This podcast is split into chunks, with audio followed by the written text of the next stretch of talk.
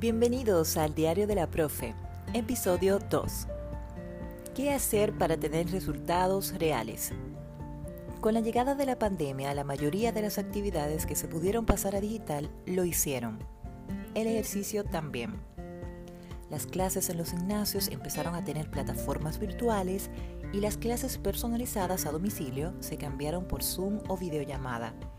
Entonces empezamos a ver el ejercicio de una forma distinta, entrenamiento en casa. En ese camino hubieron personas que aprovecharon para hacer cambios desde adentro hacia afuera y otras que se quedaron con la excusa de que no tenían nada para entrenar en casa y ahí quedó la historia.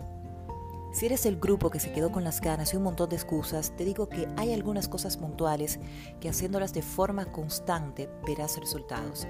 Es decir, el secreto de esto es, si es que lo hay, la constancia. Entonces empezamos por el principio.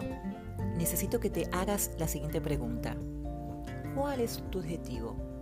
¿Quieres mantenerte en forma, reducir medidas, definir músculos, por ahí aumentar masa muscular? Te pongo mi propio ejemplo. Mi objetivo actual es aumentar masa muscular y aumentar mi fuerza. Ahora bien, ¿qué vamos a hacer con ese objetivo? Después que sabes lo que quieres, va a ser mejor, más práctico llegar y alcanzarlo. Luego vamos a trabajar el ego. No tiene que estar todo perfecto. En el camino irás aprendiendo qué es lo mejor para ti, pero mientras tanto empieza ya.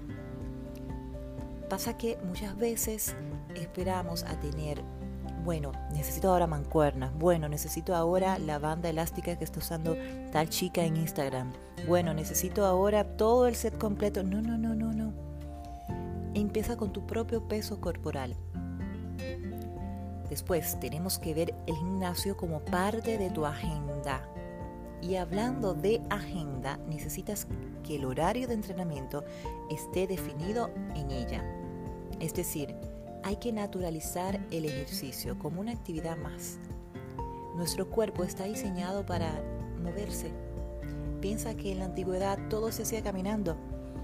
Teníamos que hacer las cosas por nosotros mismos y para eso teníamos que movernos. Entonces, el ejercicio tenemos que naturalizarlo como actividad que nos va a llevar a ser más funcional en nuestra vida diaria. Eso es todo por hoy. Espero que les saques provecho y nos escuchamos en la próxima.